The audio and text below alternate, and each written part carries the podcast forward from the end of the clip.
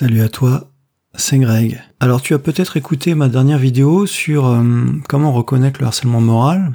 Est-ce que toi tu te reconnais là-dedans ou est-ce que tu as déjà vu de, tels faits qui caractérisaient en fait euh, des faits de harcèlement moral? Et là j'ai décidé de proposer aujourd'hui comment agir contre le harcèlement moral. En tout cas comment combattre le harcèlement moral.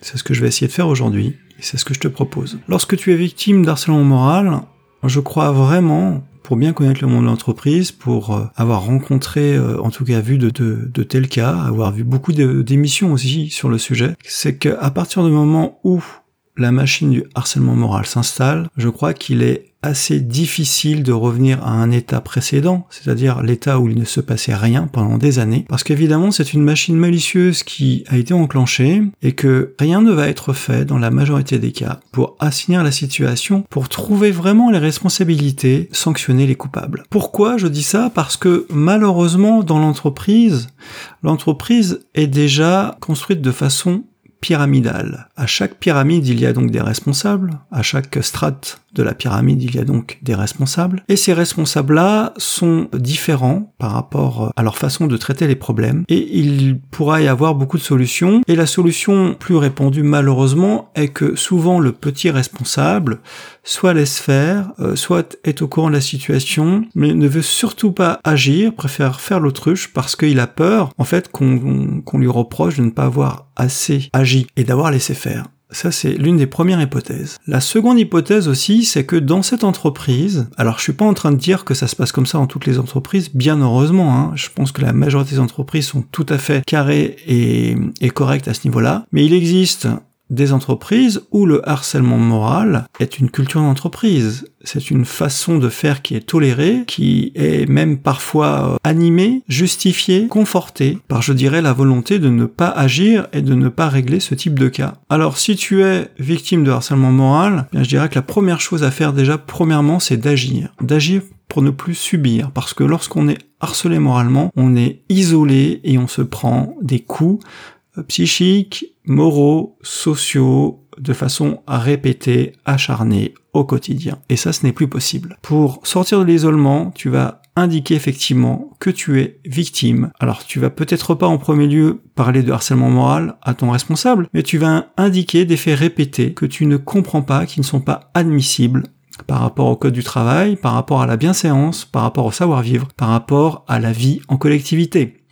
Ça, c'est une première étape. Et puis si tu vois que finalement les choses ne se règlent pas, qu'il y a une inertie, que rien ne bouge, tout reste pareil, eh bien, tu n'hésites pas à contacter, si tu ne te sens pas bien, à mettre la médecine du travail dans la boucle. Et puis après, par la suite, aussi, tu peux écrire un mail au responsable des ressources humaines. Si tu ne sais pas comment l'écrire, tu peux te faire aider d'un avocat. Si tu ne connais pas un avocat, tu peux aller sur le site ou vengo.fr où tu peux trouver des avocats en droit du travail qui sont spécialisés et qui pourront t'aider hein, moyennant donc euh, le paiement euh, c'est le coût est, le coût est calculé à la minute. Et bon voilà je te donne tous les outils pour pouvoir t'en sortir tout seul sans spécialement connaître un avocat spécialisé, comment rédiger ton mail, si évidemment après cela rien ne bouge, eh bien tu ne te laisses pas aller, tu ne te laisses pas faire, tu, tu contactes l'inspecteur du travail qui lui a une obligation de faire une enquête et de vérifier les faits et de après par la suite si les faits sont avérés de les traduire en justice. Donc ça c'est important. Et puis au dernier cas, tu peux aussi saisir le tribunal des, des,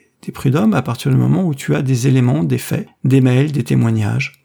Voilà. Donc après avoir effectué tout l'ensemble de ces actes et être passé par toutes ces cases, bien évidemment, le but, souvent, hein, c'est de s'en sortir et de ne plus subir. Et dans la majorité des cas, les gens ne restent pas dans l'entreprise. Si tu commences à être victime de harcèlement moral, prépare-toi à devoir quitter l'entreprise. Tout simplement parce que euh, l'entreprise ne voudra certainement, même si elle est fautive, ne voudra pas te garder, que de toute façon, d'un point de vue psychologique, tu seras traumatisé ou marqué à minima, et que rester dans cette entreprise ne ravivera en toi que de mauvais souvenirs. Puis il y a des moments, de toute façon, où il faut savoir aussi prendre la fuite. Prendre la fuite, c'est aussi savoir se protéger. Quand on sait que de toute façon, le combat n'est pas spécialement perdu d'avance, mais de rester dans cette situation-là, c'est évidemment rester comme une proie, et c'est rester de façon inutile parce que tu n'auras plus d'avenir dans cette entreprise, il vaut mieux prendre les devants. Si tu te sens mal physiquement, mal psychiquement, tu peux évidemment si ton médecin le juge, te faire arrêter. En tout cas, le but vraiment, c'est de sauver ta peau, c'est de t'en sortir et de passer à autre chose. Ce n'est qu'un travail, et un travail ne vaut pas la peine d'être vécu de cette façon-là, ça ne vaut pas la peine non plus euh, de tomber malade, et encore moins de se suicider.